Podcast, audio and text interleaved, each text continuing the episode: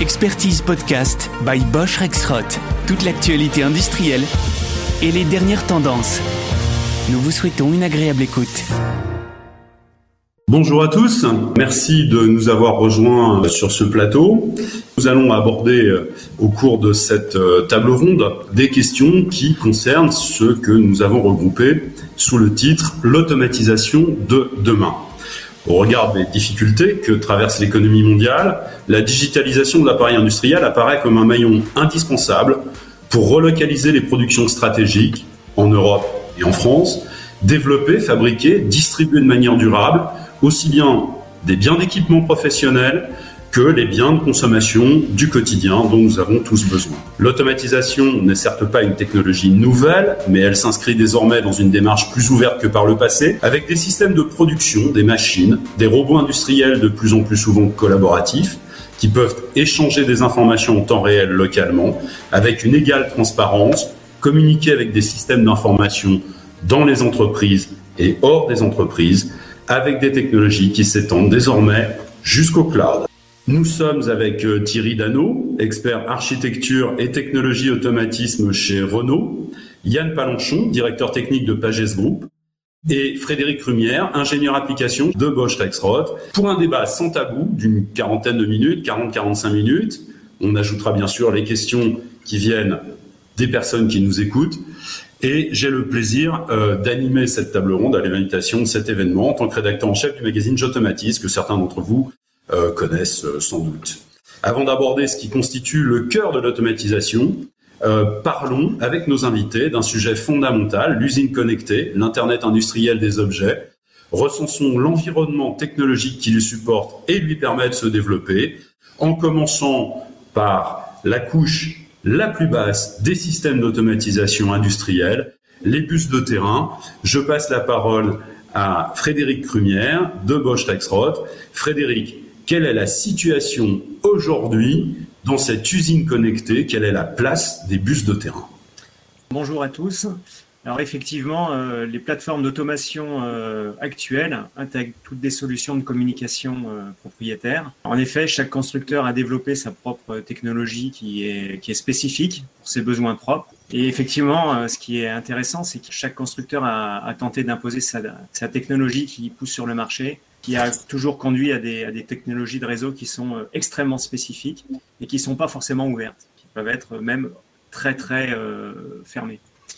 Alors nous, chez, Bosch Rexroth, euh, ce, qui, marque notre société, c'est qu'on a toujours tenu à, offrir à nos clients une ouverture maximale en s'appuyant au maximum sur des standards de communication. Par exemple, chez Bosch Rexroth, on est très sensible à la technologie du motion control, donc on a besoin, euh, on a eu besoin très rapidement de, bus de terrain qui soient déterministes avec euh, une connotation temps réel. Et donc on a euh, décidé de choisir le seul standard qu'il y avait sur le marché qui était Cercos. Mais effectivement, on a dû également s'ouvrir à tous les bus propriétaires comme Profinet, Ethernet IP, Ether4, Modbus TCP, ou bien sûr à IOLink euh, pour garantir la connectivité maximum euh, euh, à nos clients. Alors effectivement, pour nous, les bus de terrain sont un moyen pour atteindre les couches les, plus basses, comme les actionneurs et les, capteurs, ou également assurer l'interconnexion entre les contrôleurs, c'est-à-dire entre les machines. En parallèle de ça, très rapidement, on s'est ouvert à des, à des standards comme, comme l'OPC pour communiquer avec les couches les plus hautes dès que ça a été disponible, la technologie OPC UA, euh, c'est une technologie qu'on a intégrée dans nos contrôleurs. Aujourd'hui, tous nos contrôleurs sont, sont équipés de, okay. de, cette technologie en Alors, standard et nous permet de communiquer entre, entre, les, entre les, les, machines. Ce qui nous démarque un peu sur, sur le marché, c'est qu'on peut communiquer en OPC UA entre contrôleurs. D'accord. On va y venir. On va prendre l'avis de, Yann Palanchon et Thierry Dano. Yann Palanchon, vous êtes directeur technique chez Pages Group, je l'ai dit dans l'introduction.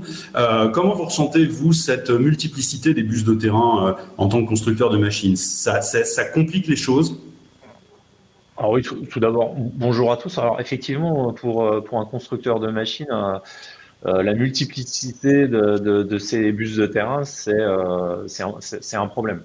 Euh, vous, vous, avez déjà plusieurs technologies euh, qui pourraient éventuellement cohabiter au sein d'une même machine. Et puis vous avez aussi divers types topologies de clients qui, eux, euh, sont habitués à, à, certains bus de terrain. Donc autant dire que faire un choix est difficile. qui puisse convaincre à la fois nos clients et à la fois la demande interne qui est une, simplicité.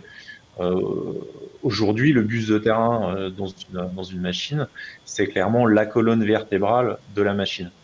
Est-ce que ça veut dire qu'on est obligé de faire du sur-mesure?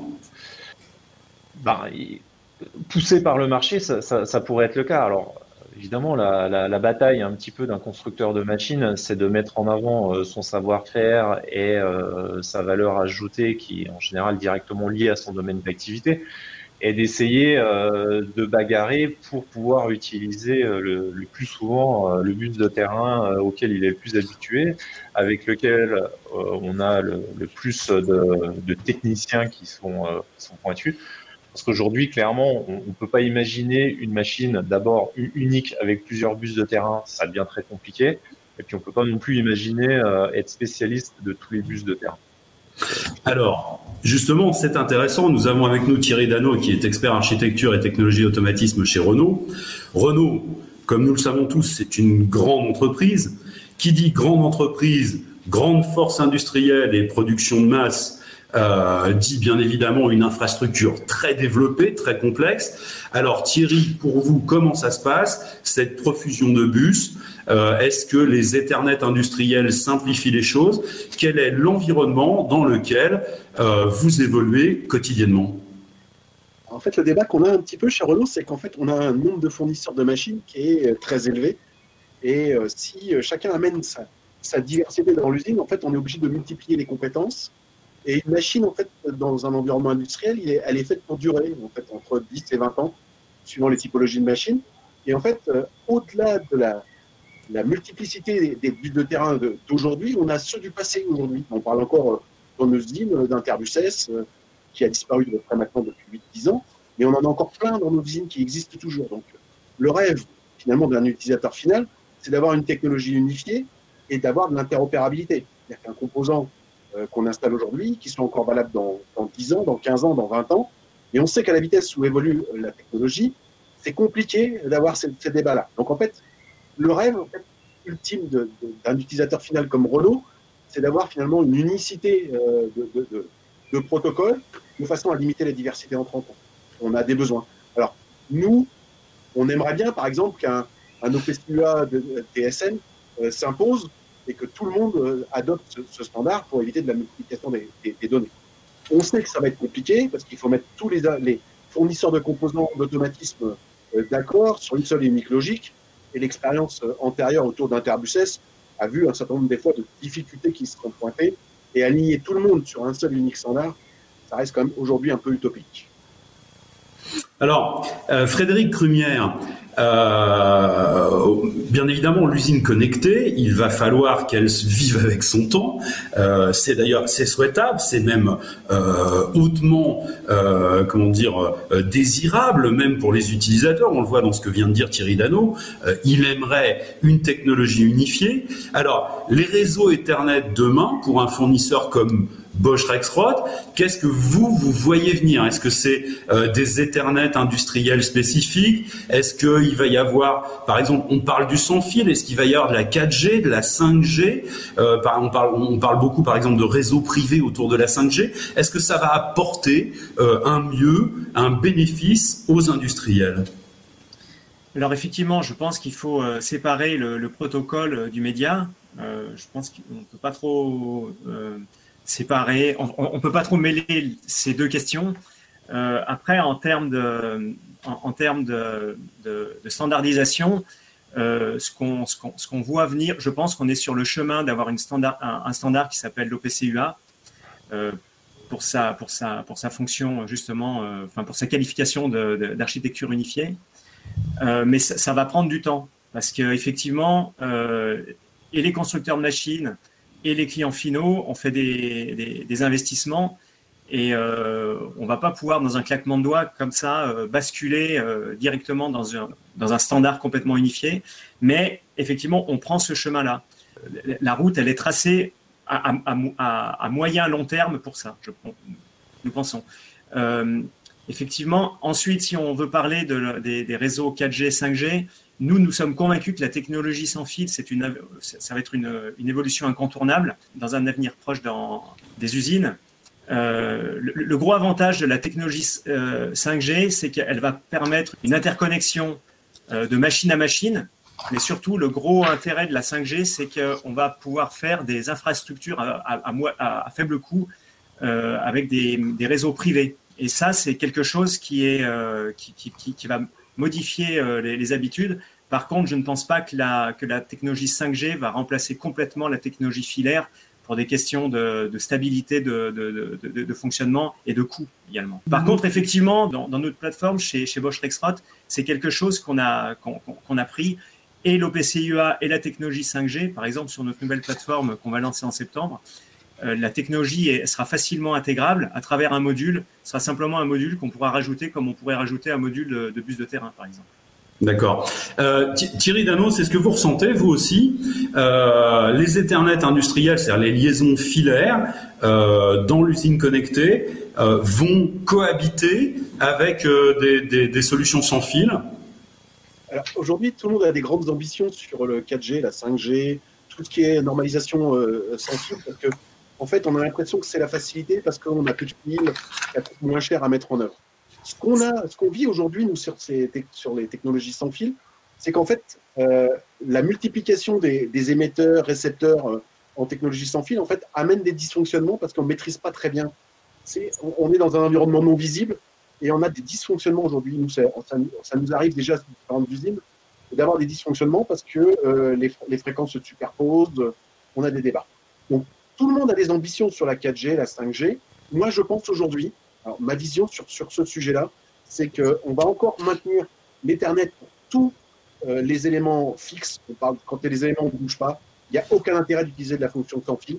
Et quand on va commencer à utiliser des capteurs un peu euh, qui vont être sur des, des robotiques, de la robotique mobile, là, les technologies 4G, 5G vont devenir intéressantes. Et d'autres technologies un peu plus propriétaires euh, vont devenir intéressantes parce que on va supprimer ce fil à la patte et on va pouvoir échanger un certain nombre d'informations euh, très intéressantes pour la performance du process. Yann Palanchon, euh, votre, votre sentiment sur cette concurrence, qui n'est pas une véritable concurrence, mais entre la connexion filaire et le sans fil? Ouais, je, suis, assez d'accord avec Thierry. Hein, les, les, parties fixes je n'y vois pas euh, forcément un, grand intérêt. Effectivement, tout ce qui est, tout ce qui est partie mobile, on peut, on peut facilement le, le comprendre. C'est également une constatation en, euh, chez nous en, en, en, faisant quelques essais. C'est une constatation qu'on a également eue euh, de, de je, je, dirais, de, de, de, petits défauts de communication quand, euh, quand le nombre d'émetteurs et récepteurs sont nombreux. On, on a forcément, on a forcément des petits soucis. Et effectivement, on est dans le non visible c'est encore plus difficile à appréhender euh, en maintenance ou en dépannage euh, que euh, le câble Ethernet qui est plié ou qui est débranché ou qui est coupé. Donc c'est une technologie qui effectivement peut paraître peut-être plus facile à déployer et plus rapide. Euh, je suis pas sûr par contre que ce soit effectivement le cas tous azimuts. Je, pour parler de la pour parler de la 5G, autant je, je vois euh, un avenir éventuellement sur des euh, sur l'interconnexion euh, avec des outils cloud de, de, de télémaintenance ou de, ou de surveillance, parce que c'est vrai qu'aujourd'hui avec la quasi on est quand même un petit peu limité quand on veut intervenir sur des machines, on est quand même un petit peu limité en débit. je pense que la 5G va offrir va offrir cela. pour moi, constructeur de machines, la partie machine connectée au cloud, je la sens bien passer par des opérateurs 5G, euh, tout simplement parce qu'aujourd'hui, on est souvent heurté à des difficultés chez nos clients euh, de déploiement d'infrastructures euh, physiques. Alors, ils ont besoin de sous-traitants parce, parce que l'IT a autre chose à faire, parce que c'est compliqué. Mmh. Et on a déjà déployé sur quelques machines des infrastructures euh, GSM 4G. Et c'est effectivement beaucoup plus rapide, facile à démarrer. Alors, je, vais repasser tout de suite la parole à Thierry Dano et puis euh, euh, juste après, euh, je, prendrai la réaction de, Frédéric Rumière. Thierry Dano, on a parlé de PCUA, ça a été évoqué aussi bien par Frédéric que, que, par vous. OPCUA aujourd'hui chez Renault, est-ce que vous l'utilisez? Est-ce que vous l'utilisez de manière intensive? Et où est-ce que c'est utilisé? Est-ce que c'est utilisé juste au niveau des machines pour euh, la communication, je dirais, euh, euh, directement au plus près des équipements de production, ou est-ce que c'est un protocole qui a vocation à venir favoriser une véritable interconnexion avec les outils informatiques traditionnels dans l'usine connectée? Alors sur, sur la partie OPCUA, en fait, aujourd'hui, vous, avez tous entendu parler d'OPCUA TSN, et il y a, a d'ailleurs une question en direct là, sur ce sujet-là. En fait, euh, au PCUA euh, TSN, qui correspond finalement à la partie réseau de terrain, et aujourd'hui, il n'est pas assez mûr finalement pour un déploiement. Donc nous, chez Renault, en fait, on est parti sur une logique plutôt qu'on appelle niveau 2, c'est-à-dire c'est les échanges entre le monde de, l'OT, en fait, le monde de l'automatisme des machines, et le monde de l'IT, où là, aujourd'hui, on est parti, nous, sur des déploiements massifs euh, d'OPCUA, et aujourd'hui, on a à peu près connecté 400 serveurs OPCUA, dans différentes usines qui couvrent le captage de données de, 1600 euh, équipements industriels. Quand on parle d'équipements industriels, on parle d'automates, on parle de, robots. Et euh, l'OPCUA, aujourd'hui, nous, ça se, généralise. C'est un élément prépondérant de l'usine connectée euh, de demain, en fait. Et on a ambition, de, d'ici 2025, de connecter à peu près deux tiers de notre parc machine. Et notre parc machine, c'est à peu près 40 000 machines réparties dans le monde entier. Et donc, on a déjà 18 sites euh, qui sont prêts. 18, 18 sites qui sont déjà prêts euh, euh, à, collecter de la donnée. Et on avance au fur et à mesure sur les différentes machines pour pouvoir implémenter des serveurs OPCEA au plus près du terrain. Alors, moi, je voulais rajouter un petit élément complémentaire parce qu'on parle, on parle beaucoup de, finalement de, de technologies de communication. Alors, on parle de de 4G, de 5G, d'OPCEA. Mais ce que nous, on a en fait, vu en avançant dans tous ces sujets de, connectivité, en fait, l'élément le plus prépondérant, c'est pas forcément la communication. C'est la logique de, normalisation et de définition de c'est quoi un capteur, c'est quoi son vocabulaire, comment on le nomme, et que ça soit commun, quel que soit l'endroit dans le monde où on l'implémente en fait. Et tout ça, c'est la logique de dictionnaire unique, de structure de données, qui nous semble aujourd'hui encore plus prépondérant que toute la techno qu'on peut déployer. On, parle, on peut parler de MQTT, d'OPCUA. PCUA s'impose dans le monde des machines, mais dans le monde de l'informatique, on a beaucoup de MQTT quand même. D'accord. C'est important cette notion de, modélisation de la donnée. Merci. Frédéric Rumière. Oui, alors donc effectivement, l'OPCUA, comme je le disais, euh, est systématiquement intégré dans nos contrôleurs. Euh, l'usage le, plus, important que font nos, clients, c'est principalement des, connexions euh, des, couches hautes vers les contrôleurs. Euh, après, on a la possibilité, dans certains cas, de pouvoir interconnecter des contrôleurs entre eux pour qu'ils parlent, pour qu'ils échangent des, informations en direct sans passer par, un tiers qui serait le, le client de, de couche haute. mais ça se fait de manière plus rare. Après, euh, effectivement, ce, qui, est discuté euh, aujourd'hui euh, vis-à-vis du, TSN, et je crois que c'est une question qui va venir ensuite, c'est est-ce que l'OPCUA va permettre d'atteindre les couches plus basses? Donc ça, c'est ça, ce sont des technologies. On, est très, on, est très à l'écoute de ça, et effectivement, nos plateformes s'orientent vers l'intégration de ces technologies-là également pour pouvoir atteindre les couches les plus basses. Mais pour le moment, je dirais, c'est le voilà, euh, contrôleur couche basse, ça, va rester à, court terme euh, le domaine des, bus de terrain. Alors justement, vous, avez tous les trois, euh, chacun votre tour, soulevé cet acronyme TSN. Alors on va rappeler que ça signifie Time Sensitive Networking. L'I3E, qui est un organisme euh, de normalisation mondialement reconnue, est en train bien évidemment de travailler avec euh, euh, différents experts dans tout un tas de domaines parce que TSN concerne le temps réel, les échanges déterministes sur les réseaux Ethernet, avec tout ce que cela comporte. Ça concerne l'industrie, mais ça concerne aussi tout un tas d'autres secteurs d'activité dans, dans, la sphère économique. Aujourd'hui, TSN, euh, quel, euh, comment dire, ça ne joue pas encore un rôle opérationnel, mais euh, c'est une normalisation qui arrive. Vous, Frédéric Crumière, chez un fournisseur comme Bosch Rexroth, euh, quel est votre travail, quelle approche vous avez, et puis après on prendra bien évidemment euh, l'avis de Yann euh, et, de Thierry. Voilà. Alors effectivement, l'OPC TSN, ce qui est intéressant, c'est sa particularité d'avoir une, une couche temps réel. parce que jusqu'à effectivement l'OPC TSN, ça vient plutôt du monde de la vidéo c'est euh, quelque chose qui est qui qui qui, euh, qui, est consisté, qui, est, qui est composé de plusieurs standards, dont une partie qui peut être intéressante pour le pour le pour le temps réel. Alors effectivement entre TSN et Cercos ou, ou, Ether4 pour, euh, pour le monde du, du motion control, qui, nous concerne plus particulièrement, si on regarde en termes de performance pure, il n'y a aucune différence. simplement, ce que TSN peut apporter, c'est l'interopérabilité entre les différents euh, actionneurs et contrôleurs. C'est-à-dire que d'une marque à l'autre, on va pouvoir interconnecter, interchanger des, euh, composants puisqu'ils sont euh, complètement interopérables. C'est ça le gros intérêt. alors, je ne pense pas qu'à très court terme, ce soit quelque chose qui s'impose. Malgré tout, on est très à, l'écoute puisque, par exemple, dans la plasturgie, Euromap en a fait un de ses standards et par exemple, euh, OMAC est en train de travailler sur, euh, sur, la, standardisation de, l'OPCUL dans le PACML. Donc, effectivement, nous, nos plateformes sont déjà prêtes pour, pour, cela. Mais on, ne croit pas qu'à qu'à très court terme, on puisse descendre dans les couches les plus basses.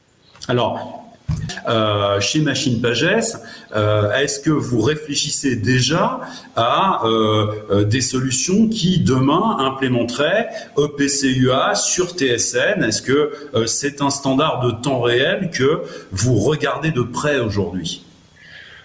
L'OPCUA, oui. après, TSN, honnêtement, moi, l'avis que j'en ai, c'est que c'est probablement un prérequis pour atteindre les couches basses les couches basses euh, sur, certains actionneurs.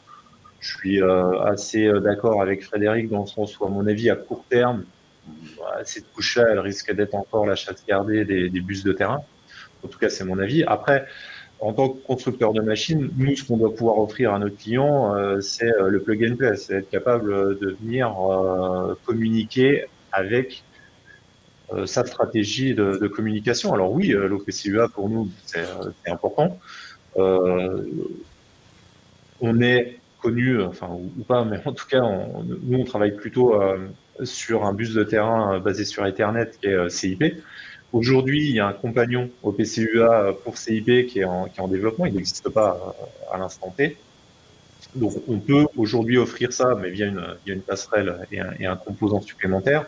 En revanche, c'est clairement quelque chose que l'on propose et que l'on ne refuserait forcément pas.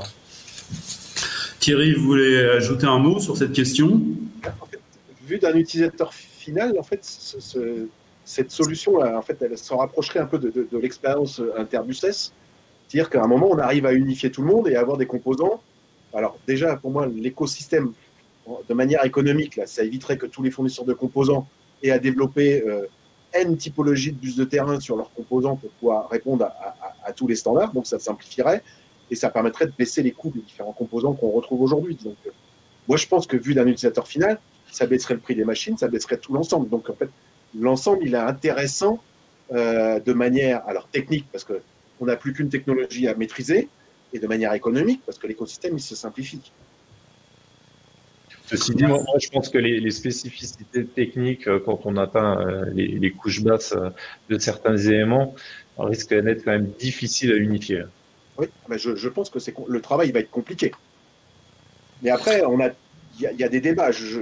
alors, on parle de, de, d'OPCUA TSN, mais moi, j'ai vu beaucoup, beaucoup de discussions sur l'OPCUA en tant que tel, qui est un bus de terrain que les gens qualifient de, bus de terrain très lent. Euh, mais après, il y a plein de mécanismes qui permettent de faire de l'acquisition très rapide avec de l'OPCUA. On, a l'expérience, nous, on descend à la milliseconde sur de l'OPCUA avec des mécanismes très simples, en fait, euh, qui sont facilités. Donc après, il y a plein de typologies, plein d'approches.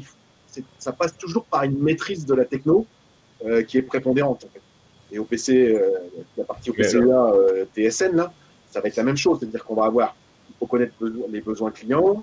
Alors, est-ce que ça remplacera Cercos ou pas? C'est une bonne question, parce que Cercos, c'est quand même très bien implanté dans le monde de la robotique. Moi, c'est des débats aujourd'hui, je pense que ça dépasse, euh, dépasse un peu notre cohérence. C'est-à-dire qu'il faut mettre beaucoup de monde autour de la table pour arriver à obtenir des résultats. Donc, peut-être que ça va être aussi un frein euh, à ce déploiement. Une des grandes forces d'OPCUA, c'est euh, aussi la, standardisation. Euh, c'est à mon avis plus la standardisation des données que euh, le transport de données à proprement parler. Alors, on, va y venir dans, dans, dans, la suite de ce débat. Nous avons en quelque sorte décrit ce qu'est le système nerveux sur lequel va se développer l'automatisation de demain. Euh, voyons comment cette automatisation se transforme euh, avec bien sûr la digitalisation qui est le moteur de l'industrie 4.0. Euh, l'automatisation et plus généralement tout ce qui rentre de ce que l'on appelle la famille de l'informatique industrielle.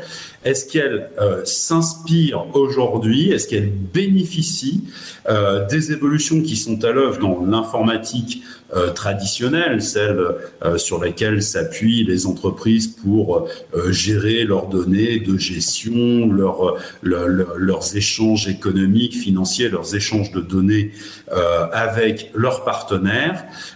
Est-ce que euh, l'apport des, très très grandes sociétés de développement, euh, celles qu'on appelle les GAFAM, euh, mais aussi est-ce que euh, d'autres d'autres points euh, de, de, de, développement et de création d'intelligence autour de, ces notions technologiques, comme par exemple l'open source, hein, qui, est, qui, qui, connu, qui a certains avantages, qui présente certains avantages sur certains marchés. Est-ce que toutes ces technologies aujourd'hui profite à l'automatisation industrielle? Frédéric Rumière. Oui, alors effectivement, je pense que le, point de départ de, cette discussion, c'est que les, cycles d'innovation euh, se raccourcissent euh, parce que les demandes des clients évoluent euh, très rapidement. Dans ce cadre-là, les, constructeurs de machines doivent s'adapter perpétuellement en améliorant leur, compétitivité. Et pour ça, eh ben, ils s'orientent vers des systèmes de plus en plus ouverts, de plus en plus connectable, de plus en plus adaptable et plus flexible. Euh, et, donc, euh, vient à, ça vient euh, le débat autour de, l'open source. Alors, effectivement, nous, ce qu'on a, c'est un constat qu'on a fait sur, le, sur le marché. En, septembre, on va, on va lancer une nouvelle plateforme qui s'appelle Control X Automation, qui a une vocation de, libérer l'utilisateur des, des, logiciels propriétaires et des langages propriétaires. Donc un petit peu comme un Raspberry pourrait le faire, euh, Control-X euh, permettra de, programmer dans tous les langages euh, informatiques, C, C++, Java, Python, etc. Mais contrairement à, un Raspberry, ce Control-X sera un véritable contrôleur industriel qui sera basé sur Linux et donc effectivement qui va faciliter l'exploitation de l'open source. dans, le panel des langages qui seront, qui seront offerts, il y a Python. Et Python, c'est un pont direct, une ouverture directe sur, sur l'open source euh, qui va permettre, par exemple, euh, d'accéder euh, à, des, à, des, fonctions ou à des algorithmes de, de fonctions d'intelligence artificielle pour, par exemple, réaliser des fonctions autour du machine learning, de la, maintenance prédictive, etc. L'open source et les langages informatiques actuels permettent euh, également une ouverture vers euh, tous les, communautés de, développement comme GitHub, etc., où effectivement il y a euh, une foule d'outils disponibles pour utiliser, pour exploiter l'open source. Alors, Yann Palanchon, vous, en tant que constructeur de machines, quand vous, quand vous créez une application, quels sont les outils que vous utilisez? Alors, je parle d'aujourd'hui, et quels sont ceux que vous vous préparez à utiliser demain? Euh, voire même, soyons fous, imaginons euh, quelles seraient les solutions que vous aimeriez, vous, avoir à votre disposition euh, demain, mais alors pas un demain très très éloigné, un demain à quelques mois, disons 12, 15, 18 mois, est-ce qu'il y a un véritable intérêt à dépasser bah, les langages d'automatisation qu'on connaît, que des IS, enfin voilà, plus quelques solutions propriétaires? Yann. Oui, je, pense qu'il y a une, vraie, euh, un vrai intérêt à, à, bouger un petit peu, un, petit peu ces lignes, tout simplement, et c'est c'est basique comme réflexion, mais tout simplement par la disponibilité des compétences qu'on peut trouver sur le marché. Aujourd'hui, des purs automaticiens qui vont s'intéresser à du code purement d'automatisme, ça devient difficile à trouver. Euh, les vocations euh, dans les jeunes générations sont plutôt orientées sur des, des, langages de programmation euh, issus de l'informatique. Et je pense que de toute façon, avec le rapprochement outil-IT, j'ai quand peu de doutes sur le fait que ces langages issus de l'IT prennent le dessus sur ces langages venus de l'outil. Après, comment ça va se faire, en quelle mesure, comment on contrôlera tout ça, je pas forcément les, idées claires, mais j'ai plutôt la sensation qu'effectivement, c'est plutôt l'IT qui va couler sur l'OT que, l'inverse. Thierry Dano, alors là, vous, votre point de vue en tant qu'utilisateur, euh, je rappelle que vous êtes en charge quand même du monde de l'automatisation industrielle chez un très grand constructeur, un très grand industriel mondial qui est Renault. Alors vous, quel est votre sentiment euh, sur cette convergence IT-OT au niveau euh, de la programmation euh, des applications opérationnelles? Alors moi, je pense que les deux se nourrissent l'un de l'autre, en fait. Alors euh, aujourd'hui, en fait, l'expérience qu'on a, a vécue chez Renault, en fait, c'est que l'IT, finalement, historiquement, utilise des, objets au sens informatique du terme là depuis un certain nombre d'années. Et ça, aujourd'hui, ces objets, en fait, le, sens objet avec les notions d'héritage et tout ça, arrive dans le monde de l'OT. Donc ça, finalement, c'est dans, le sens IT vers OT euh, qui, qui, a du, du, passage de, compétences. Mais dans l'autre sens, aujourd'hui, euh, au PCUA, chez Renault, on s'est aperçu que le fait que ce sujet était tiré par l'OT et que l'informatique finalement a adhéré à ça, fait que finalement l'OPCUA aussi nourrit l'informatique avec les problématiques qui sont liées à l'OT, qui sont beaucoup plus temps réel que, celles de, de l'IT. Hein. L'IT, nous, chez nous, on a des débats quand même sur la remontée d'une information entre la machine et le cloud, ça prend deux heures. Hein. Ça prend 10 secondes à l'intérieur de l'usine en OPCUA. Et après, il y a 1 heure, 1 heure 59 euh, secondes, 50 secondes, rien que pour les passages de batch euh, d'une couche à l'autre. Donc on voit bien que chaque typologie, IT ou OT, ont, des compétences. Et l'important pour moi dans, le futur, c'est bien de mailler ces compétences-là et d'avoir un monde qui soit au service de la performance pour chaque usine. Et en fait, aujourd'hui, ce qu'on s'aperçoit, c'est que la notion de temps réel, elle devient importante. Donc, euh, les automaticiens ont un cran d'avance sur l'aspect temps réel et l'informatique peut se fournir, peut se euh, monter en compétence sur cet aspect-là. Et inversement, voilà, c'est que les automaticiens vont, se monter, vont monter en compétence sur des langages de programmation qui vont être plus proches euh, dans les machines, plus proches de l'informatique. On le voit déjà sur des, générations de type Siemens, là, où les FB sont très proches des langages informatiques qui sont voilà. Et donc, c'est vraiment, il y a un rapprochement des métiers entre l'outil et l'IT euh, très fort. Oui, mais alors justement, vous parliez de ce domaine de programmation euh, avec la programmation orientée objet, qui a été dans, l'informatique classique un véritable avantage, puisque on peut s'appuyer, par exemple, quand on fait des développements, sur des bibliothèques d'objets, sur des parties de code qui ont été euh, finalisées, qui ont été validées, qui ont été. Euh, ça, c'est quelque chose qui est totalement étranger au monde de l'automation. Est-ce que aujourd'hui, il y a un avantage réel? Par exemple, bon bah Frédéric. Euh, nous, nous, nous, parlait de Control-X Automation, qui est un produit que, que Bosch Rexroth s'apprête à lancer, qui va permettre d'exploiter plusieurs langages au sein d'une seule et même plateforme unifiée, si j'ai bien compris, de développement d'applications opérationnelles. Est-ce que vous, euh, vous voyez cela comme une avancée? Est-ce que l'automatisation peut demain euh, tirer un réel parti de la programmation orientée objet?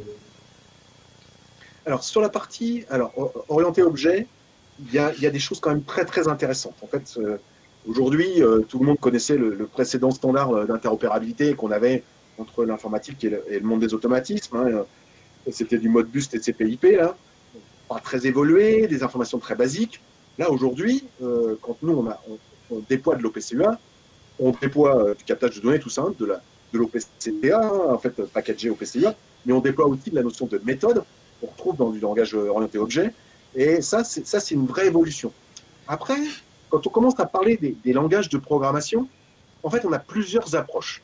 On a des typologies de compétences qui euh, ont des besoins qui sont euh, assez différents. La population de, Nous, on a fait un espace de données assez unifié.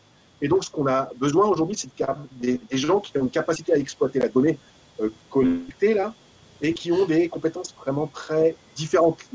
Il y a ceux qui ont des hyper spécialistes qui vont parler Python, qui vont parler, euh, qui vont faire tous les langages de programmation euh, de, très haut niveau là, qui répondent à des besoins spécifiques.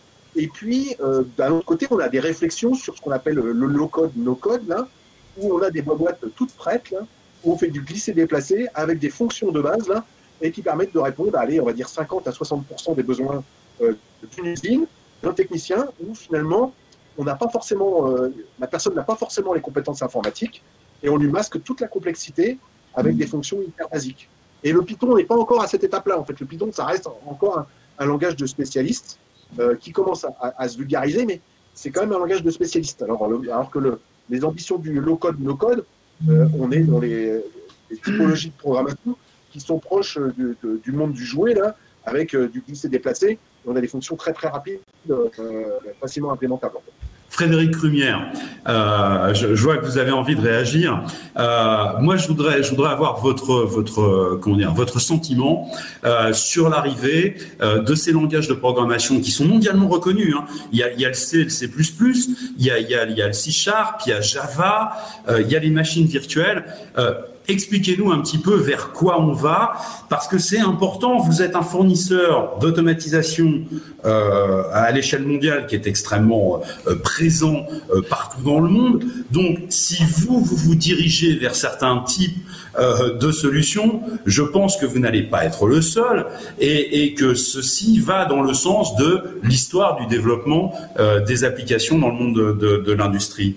Oui, effectivement, Bosch Rexroth mise euh, beaucoup sur, euh, sur cette convergence euh, de, du monde de, de l'OT et, du monde de, de l'IT, c'est évident. Aujourd'hui, on a, comme l'a dit Thierry Dano, déjà dans, dans le monde de, de l'automation, dans les langages qui sont basés sur l'IEC 1131-3, ces outils-là se sont enrichis depuis une vingtaine d'années des fonctions qui viennent de, de l'IT, par exemple des fonctions de programmation objet, qui amènent euh, beaucoup de, de, de, souplesse et beaucoup de, robustesse au code qui est, euh, qui est, euh, qui, est développé. Par exemple, chez, chez Renault, à travers l'application qu'on a développée qui s'appelle Indrapos, il y a beaucoup dans cette application, il y a beaucoup d'orientés objets. par exemple, les fonctions d'héritage, etc. Mais je pense que dans ce monde de l'IEC 1131-3, je ne pense pas que l'enjeu soit de remplacer l'IEC 1131-3 par des langages qui sont purement euh, informatiques, euh, venant, euh, donc par exemple C, C++, C Sharp, Java, etc., ou Python. Mais c'est plutôt, nous, ce qu'on mise avec notre nouvelle plateforme, c'est plutôt donner la, souplesse et la liberté aux utilisateurs d'utiliser le bon outil pour réaliser la bonne fonction. Prends un exemple, l'IEC 1131-3 pour gérer, euh, comme on, le fait aujourd'hui habituellement, le combinatoire ou le séquentiel de la machine est très très adapté. Ensuite, utiliser le C, C++ pour euh, créer des applications, euh, comme dans un smartphone par exemple, qui pourraient apporter de la souplesse dans l'exploitation de la machine. Le Java pour des applications qui seraient plutôt basées sur les technologies web. Ou le Python, comme je l'ai cité précédemment, pour remplacer la programmation automate qui serait trop compliquée à gérer, qui, qui, qui, aurait pour résultat de, de, rajouter beaucoup de couches de, de, développement, ou le Python serait très adapté, par exemple, pour des fonctions complémentaires, comme par exemple l'intelligence artificielle, faire de la prédiction, euh, de, la maintenance prédictive, ou, euh, par exemple l'intelligence artificielle pour euh, gérer des fonctions de machine learning, par exemple. Voilà, donc nous, on mise plus vers une complémentarité euh, des langages pour amener beaucoup plus de souplesse et aux, constructeurs de machines et aux utilisateurs. Alors, je, vais vous repasser la parole tout de suite, Frédéric. Est-ce que cette convergence, cette, capacité à avoir des langages euh, venant de différentes sources qui permettent de, toucher différents types de cultures techniques, je pense qu'on peut exploiter, euh, on peut parler de ça aujourd'hui. Est-ce que ça va euh, réellement changer quelque chose dans les applications? Est-ce que euh, demain, et je, je, vais demander aussi sa réaction à Yann Palanchon, est-ce que demain on verra des machines avec des applications téléchargeables, des, des, des, bibliothèques de fonctionnalités qui sont toutes prêtes, qu'on peut d'une certaine manière assembler un petit peu à la demande en fonction, par exemple, du type de production que l'on a à, à adresser, puisqu'on veut parler demain d'outils de, production agiles, qui est capable de des machines qui sont capables d'aborder différents types de familles de produits, alors qu'aujourd'hui on est plutôt sur des lignes très spécifiques. Euh, est-ce que ça va vraiment participer à faire changer quelque chose dans ce domaine-là Alors c'est exactement ce que l'on propose avec euh, Control X, c'est-à-dire euh, qu'une machine soit développée, donc comme je l'expliquais, avec bon différents langages pour viser différentes fonctions, mais que ensuite, durant toute la vie de la machine, comme l'a dit Thierry Dano, une machine, ça a une durée de vie d'une dizaine ou une vingtaine d'années. Euh, donc de pouvoir euh, euh, assurer sa pérennité, c'est-à-dire de pouvoir ajouter plus tard des, applications dans des langages euh, qui auraient été développés dans des langages différents, par exemple des fonctions d'IoT ou de remontée d'informations, euh, simplement en ajoutant la fonction tout en maintenant la machine en, en, cours de fonctionnement, c'est-à-dire sans qu'il y ait d'interaction néfaste sur le fonctionnement euh, euh, actuel de la machine, comme on, peut le faire couramment avec un smartphone. Aujourd'hui, avec un smartphone, on installe une nouvelle application sans que c'est d'incidence sur le fonctionnement de la machine. C'est ça qu'on vise et c'est ça qu'on propose aujourd'hui sur le marché. Yann Palanchon, vous justement, vous êtes euh, euh, comment dire fabricant de machines. Euh, comme, comment vous percevez ça? Demain, euh, une machine, on téléchargera des applications, on aura euh, une sorte de, de, de, de dépôt avec des logiciels qui seront à disposition de l'opérateur et il pourra assembler. C'est réel, ça, une machine qui, qui, qui aurait presque les fonctionnalités d'un smartphone? Ouais, ouais je, je, je pense, c'est déjà dans l'usage euh, aujourd'hui des. Euh, on le voit hein, en se promenant dans, dans, les usines, chez nos clients, les opérateurs aujourd'hui euh, ont un réflexe smartphone euh, quand ils ont un problème. Alors, je ne sais pas jusqu'où on pourra aller, mais euh, une application euh, qui serait évolutive et qui permettrait de mieux comprendre ou de mieux dépanner la machine, qui permettrait euh, d'alerter les gens, euh, etc. Cette interopérabilité entre euh, des smartphones, des applications, et probablement comme ça que ça va, ça va tourner. L'edge computing, c'est pareil. À partir du moment où on aura une, puissance de calcul, que ce soit pour faire de la maintenance prédictive ou que ce soit pour optimiser euh, en direct les performances de la machine, il faut que cette application ou, cet algorithme euh, qui vise à modifier le comportement de la machine, il faut aussi qu'il soit euh, upgradable, il faut aussi qu'il soit évolutif, euh, téléchargeable et que tout au long justement des, des 10 ans de vie de la machine, on puisse continuer à faire évoluer un environnement logiciel autour de, ce matériel-là. D'accord. Euh, euh, Frédéric, enfin, euh, j'aurais déjà l'avis de, Thierry sur cette idée-là, Thierry Dano. Ces applications qui vont, comment dire, demain naître un, petit peu de, l'arrivée de ces nouveaux langages dans le monde de la programmation, mais aussi le, le, leur mixte avec euh, les solutions qui existent déjà aujourd'hui.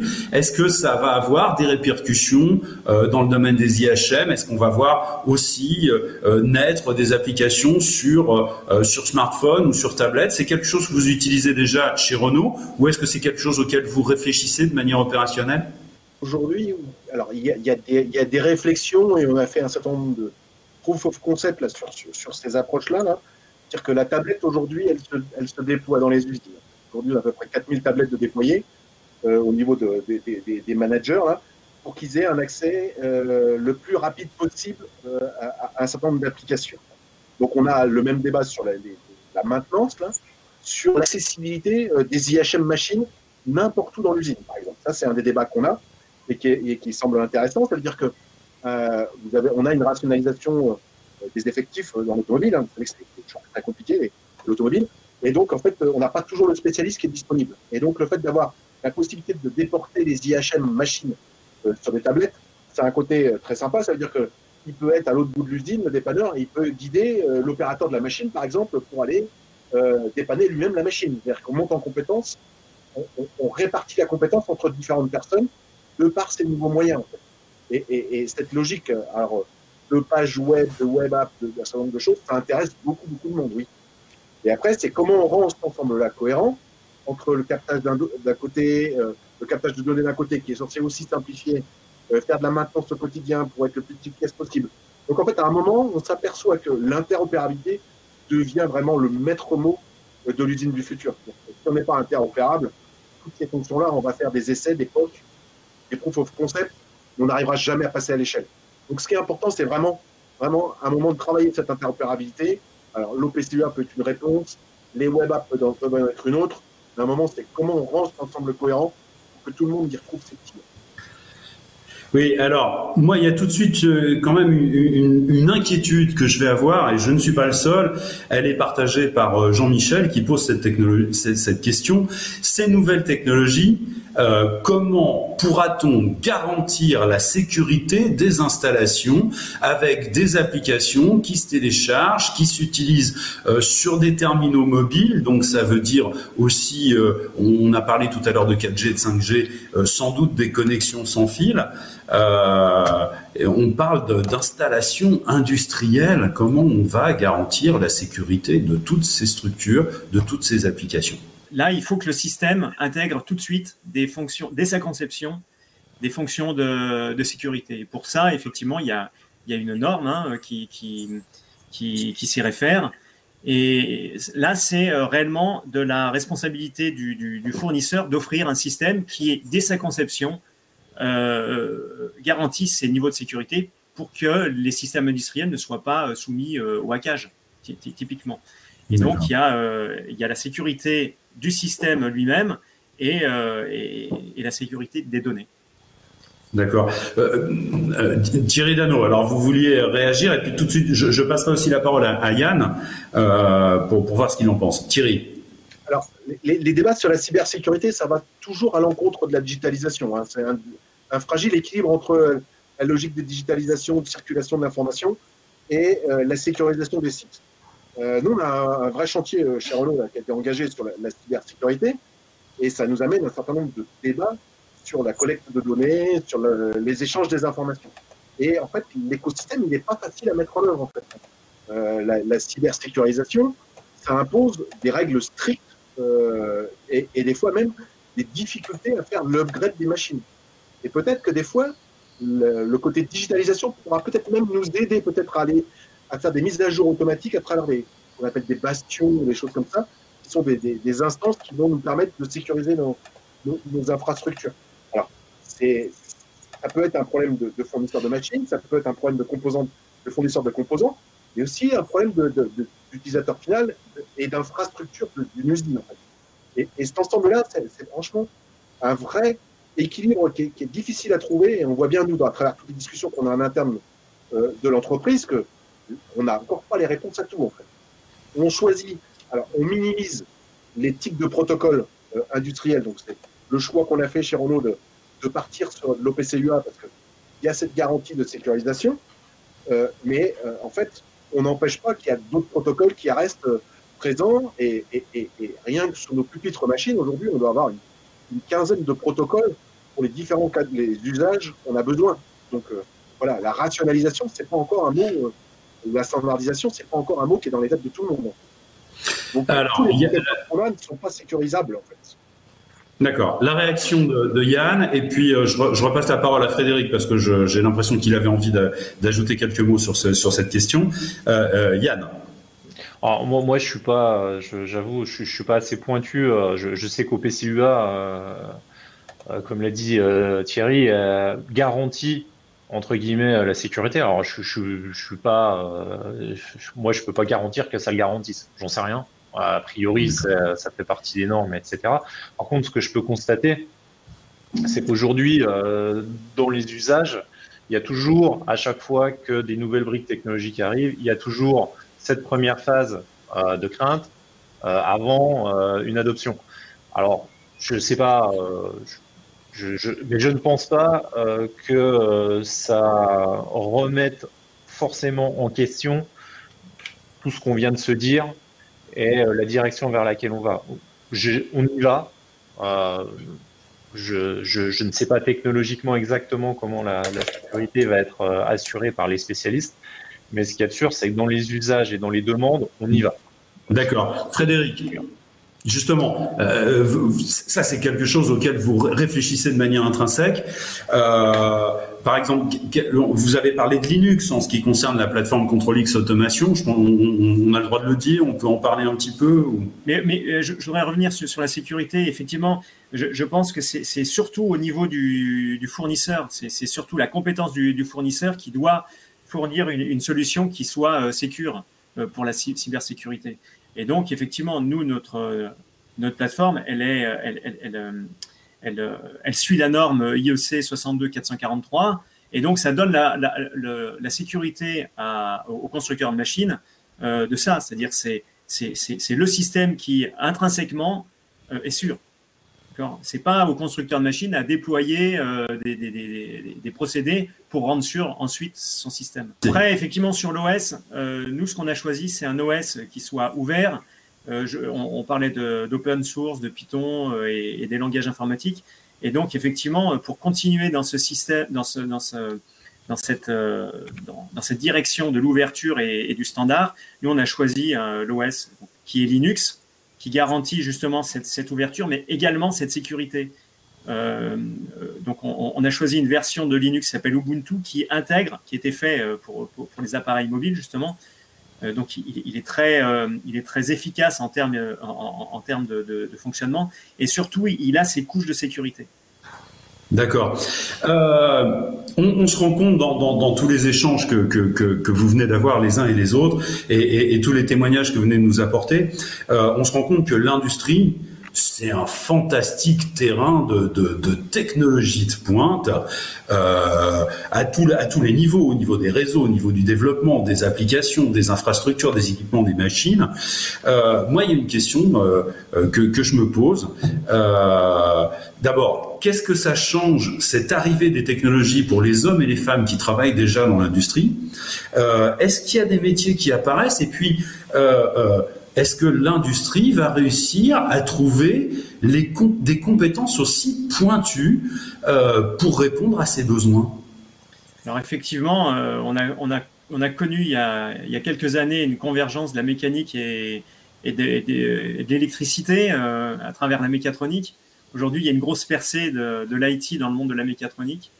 Effectivement, sur le marché, soit on trouve des gens qui sont très pratiques, soit on trouve des gens qui sont plutôt issus du monde de, de l'IT, qui sont très très théoriques. Et l'enjeu, ça va être de, de trouver euh, des profils qui soient polyvalents, euh, de mon point de vue. Ça, ça, ça c'est un véritable enjeu. Thierry ouais, En fait, euh, nous, en fait, on voit, on voit une reconfiguration des métiers. En fait, euh, en fait le, le, moi, j'ai toujours un, un, un, débat de fond là, qui, qui est toujours euh, existant. Là, en fait, c'est qu'il y a des vrais enjeux dans, dans, dans l'usine connectée et en fait, les automaticiens, de par leur rôle, de par leur connaissance, ils ont un vrai challenge à relever. En fait. Et ils ont une possibilité de se mettre en avant. Un automaticien, quand on le voit dans une usine, il est plutôt responsable de tout ce qui dysfonctionne. En fait. Et là, dans cette approche-là, là, il a une opportunité à reprendre euh, du, leadership et de faire des propositions pour faire de, de l'usine connectée finalement un vecteur d'amélioration de la performance. Et je trouve que ça, c'est une évolution du métier de l'automatisme. Et après, après, il y a plein de nouveaux métiers qui apparaissent et les automaticiens ont, ont une partie finalement à porter. C'est tous les métiers qui, euh, qui commencent par euh, data. Là. On parle de data architecte, de data steward. Et, et là, il y en a beaucoup. Il y a toute une nouvelle data scientist, data analyst. Data analyst, data scientist, euh, data manager. Voilà. On a tous ces métiers-là qui apparaissent, et ou data spécialiste. Et là, en fait, c'est vraiment des, des, des, métiers avec des compétences pointues qui peuvent être aussi bien prises par des, par des automaticiens que par des informaticiens. Il y a les deux typologies sont, sont, intéressantes en fait dans, cette approche-là. Et quand on match en fait les deux, ça donne aussi des, résultats, euh, assez bien parce qu'en fait, il y en a qui sont très maillés sur la partie temps réel et d'autres qui sont beaucoup matchés sur la partie IT et moins temps réel. Voilà. Et ces deux, deux mondes là qui se confondent permettent de faire progresser l'ensemble. Alors, euh, Frédéric et Yann, je vais, vous poser la même question. Euh, dans, dans, cet environnement technologique de pointe, est-ce que vous avez euh, pas des difficultés aujourd'hui à trouver les compétences dont vous avez besoin? Comme, Comment vous y prenez? Est-ce que c'est facile? Alors, peut-être que je me trompe, hein, il n'y a peut-être pas de difficulté dans ce domaine-là, mais comment vous y prenez? Est-ce que, est-ce que vous avez une phase d'intégration des gens? Est-ce que vous trouvez toutes les compétences dont vous avez besoin? Alors de, notre côté, c'est évidemment une des difficultés, euh, mais je pense qu'on est, on est nombreux à la partager. Hein. Euh, Thierry Dano pourra nous le dire aussi, mais euh, c'est, une des difficultés et c'est pour moi probablement l'obstacle le plus important à l'industrie 4.0, au, grand déploiement. Parce qu'on on se, on se, retrouve avec des gens qui doivent, à cause de la technologie ou grâce à la technologie, mais en tout cas s'hyper spécialiser donc vous allez vous retrouver avec plus de spécialistes qu'il y a 15 ans ou 20 ans, ou un automaticien, euh, vous allez vous faire de l'IHM, euh, d'automatisme, de la mécatronique. Euh, il y avait une polyvalence chez, les gens, mais qui, qui était possible par la technologie employée. Aujourd'hui, la technologie a avancé, on a besoin de plus en plus d'hyper spécialistes. Ça réduit d'autant plus notre euh, le, vivier, puisque euh, vous allez trouver euh, des spécialistes, ben, ils vont se faire de plus en plus rares. Donc, il y a vraiment une, pénurie sur certaines hyper spécialités. Après, heureusement, on y arrive, on y arrive toujours. Et je suis assez d'accord sur un constat, c'est que l'automaticien, bien souvent, a un petit avantage, c'est qu'il a une vision métier qui, que, n'ont pas forcément les, gens venus de, de l'IT. Et cette vision métier-là, euh, si elle est bien mise en avant, euh, peut continuer à faire les beaux jours des, automaticiens. Ils ont, ils ont une réelle place, euh, comme, comme le disait Thierry. Frédéric? Oui, je partage ce, constat de, Yann. alors nous, de notre côté, effectivement, quand on, quand on recrute des, des gens plutôt pour faire euh, de, l'application. Euh, effectivement, on, recrute des, gens qui ont des profils ingénieurs euh, et qui ont une, bonne connaissance du, monde de l'IT. Et c'est vrai que donc nous, on a une spécificité, on est vraiment très, très spécialisé sur le motion control. Donc ça, c'est des choses qui sont, qui sont apprises ultérieurement. Mais effectivement, dans, dans, dans les profils qu'on a, il y a toute une phase d'apprentissage de, de, de, de, ce qu'est un entraînement, des fonctions. Euh. Et, ça, c'est bon, c'est quelque chose qui se fait. Nous, on a moins besoin de, gens très spécifiques avec cette, capacité euh, très pratique de, la mise au point de la machine. Nous, on a plutôt euh, un, rôle de conseil à apporter à nos clients. Donc, on n'a pas trop cette, cette, cette, cette difficulté-là. Mais effectivement, je, je, partage le point de, le de vue de Yann parce que c'est quelque chose qu'on retrouve chez les constructeurs de machines, chez nos clients. C'est un retour qu'on a fréquemment. Et bon, voilà. Alors, bon, euh, je, vais vous demander euh, aux uns et aux autres euh, de, finir en un mot. Thierry, Yann et puis Frédéric, chacun votre tour. je vais vous demander un mot de conclusion. Thierry. En, conclusion, dire des enjeux. L'industrie de 4.0, c'est vraiment un, enjeu super important pour le, monde de l'industrie. Et, je pense qu'on a des beaux challenges à relever et on peut faire des choses très, très sympas là. Et je crois que euh, de par cet ensemble économique français et, technologique français là, on a des choses super sympas à faire. Et moi, je pense qu'il faut qu'on y aille tous ensemble sur, cette, transformation de l'industrie là. Et euh, de par les discussions, on parle beaucoup de l'Allemagne sur l'industrie 4.0. Finalement, on n'a pas à rougir de ce qu'on fait. On fait des choses bien en France et euh, qui sont super intéressantes. Et des fois, on est même en avance sur ce que font l'Allemagne. Yann? Euh, Alors moi, je voudrais, euh, je voudrais m'adresser. Alors, je ne sais pas si, si dans ceux qui nous suivent, il, y en a, mais surtout aux plus jeunes, leur dire que la tech, ben, c'est l'industrie où l'industrie c'est la tech, il n'y a pas un monde euh, de la tech et un monde de l'industrie euh, qui serait différent. Donc on a bien, euh, pour tous ceux qui sont très attirés par la tech, clairement l'industrie c'est un terrain de jeu. Et puis je voulais aussi dire qu'après les difficultés qui j'espère sont derrière nous, mais après, après la, crise qu'on vient de vivre, je, pense que personne ne peut nier l'importance d'un pouvoir de fabrication et, d'une industrie forte partout. Alors, c'est un métier qui est technique, sur lequel il y a des débouchés. Si je pouvais susciter quelques vocations et que, et que les jeunes s'intéressent encore plus à, notre domaine de l'industrie, ce serait super. Frédéric. En moi, en conclusion, je voudrais remercier tout le monde parce que j'ai passé un très bon moment, c'est très agréable. Et bon, moi, je voudrais simplement euh, profiter. Je ne voudrais pas faire une conclusion, mais je voudrais donner un rendez-vous parce qu'on lance euh, un nouveau concept qu'on appelle euh, contrôle X automation. On y croit beaucoup. C'est un concept qui est très innovant. on l'appelle le smartphone de l'automation.